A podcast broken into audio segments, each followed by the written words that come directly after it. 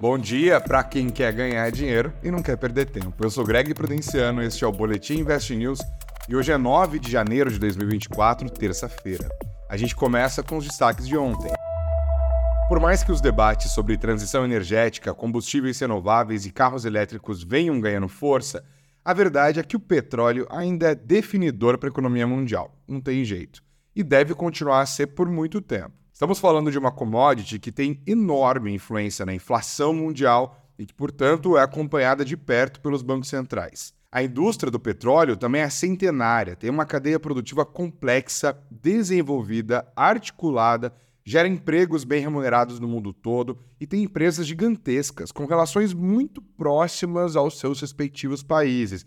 Isso quando não pertencem aos próprios estados, né? Tudo isso permite justamente que uma grande empresa produtora, pertencente a um grande país exportador, impacte os preços globalmente a partir de uma análise macroeconômica e assim mova índices e afete ações de outras empresas mundo afora. Foi o que aconteceu ontem quando a estatal da Arábia Saudita, Saudi Aramco, anunciou cortes nos preços da sua tabela para clientes do mundo todo, incluindo Europa, Mediterrâneo e Ásia, que é o seu principal mercado. Com isso, o barril WTI para fevereiro caiu mais de 4%, chegou a 70 dólares, enquanto o Brent, que é a referência para a Petrobras, tombou 3,3%, fechou o dia nos 76 dólares. Os preços do petróleo estão caindo mesmo com essa tensão toda no Oriente Médio, que é a região produtora mais importante. O corte de ontem, anunciado pela Saudi Aramco, acontece depois da Arábia Saudita passar meses anunciando cortes de produção,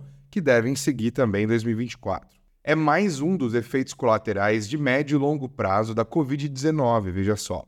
A alta dos preços gerou uma resposta por parte dos bancos centrais, certo? A alta dos juros.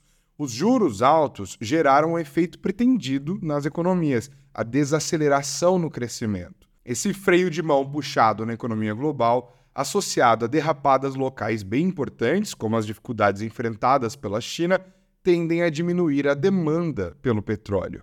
E mesmo com os cortes na produção, os preços seguem abaixo dos 80 dólares por barril. Claro, isso empurrou para baixo as ações da Petrobras, enfraqueceu o Ibovespa já que as ações da estatal são um pedaço importante do índice. Por outro lado, ajudou as ações de empresas ligadas ao consumo e que têm no petróleo um custo, não uma fonte de receitas. É o caso das empresas aéreas, por exemplo. Acionistas da Azul agradeceram com certeza, as ações subiram mais de 7%.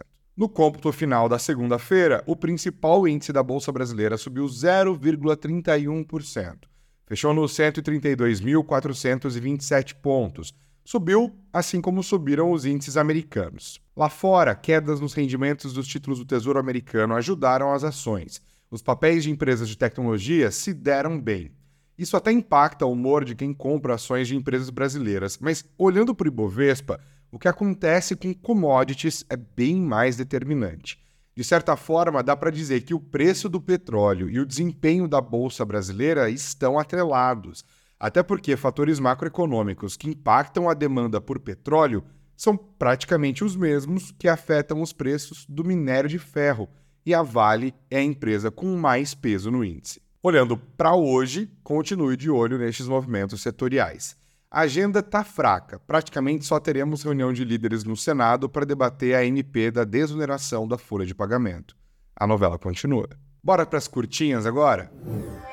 Fim de uma era. Um dos maiores golfistas de todos os tempos, o americano Tiger Woods, anunciou o fim do contrato com a Nike, que durou impressionantes 27 anos. Segundo a CNBC, a decisão de não renovar o contrato partiu do Tiger Woods e não da marca de material esportivo. Estima-se que ao longo destes 27 anos, o golfista mais conhecido do mundo tenha recebido 500 milhões de dólares da Nike. Pouso forçado. A Agência Regulatória de Aviação dos Estados Unidos suspendeu voos de todas as aeronaves Boeing 737 MAX 9 no país, o que fez as ações da empresa tombarem 8%, uma perda de valor de mercado de mais de 12 bilhões de dólares em apenas um dia. A decisão das autoridades americanas aconteceu depois que um avião deste modelo, que pertence à Alaska Airlines, perdeu uma parte da fuselagem em pleno voo. Imagina o desespero isso gerou um pouso de emergência, claro.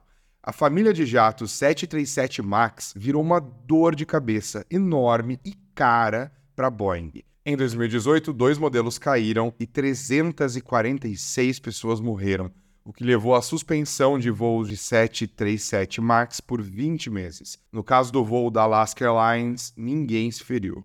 Ah, e as operações do 737 MAX 9 também estão suspensas no Brasil por enquanto, a ANAC seguiu a decisão das autoridades americanas.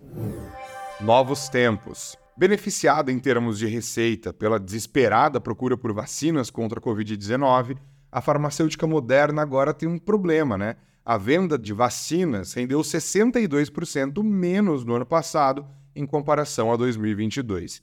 A demanda caiu conforme o número de casos diminuiu, um efeito da própria vacina. A Moderna espera queda ainda maior nas vendas de vacinas contra a Covid-19 neste ano, mas foca em novos produtos que devem chegar ao mercado entre 2025 e 2026. É o ciclo natural dessas empresas. O Boletim Invest News dessa terça-feira fica por aqui. Não se esqueça de compartilhar esse podcast com quem você sabe que pode ter interesse. É, essa pessoa mesmo que vem na sua mente agora. E se puder, dê o seu feedback e coloca cinco estrelinhas aí pra gente. Um ótimo dia para você, muito dinheiro no bolso e até amanhã, sempre às 8 horas. Até lá.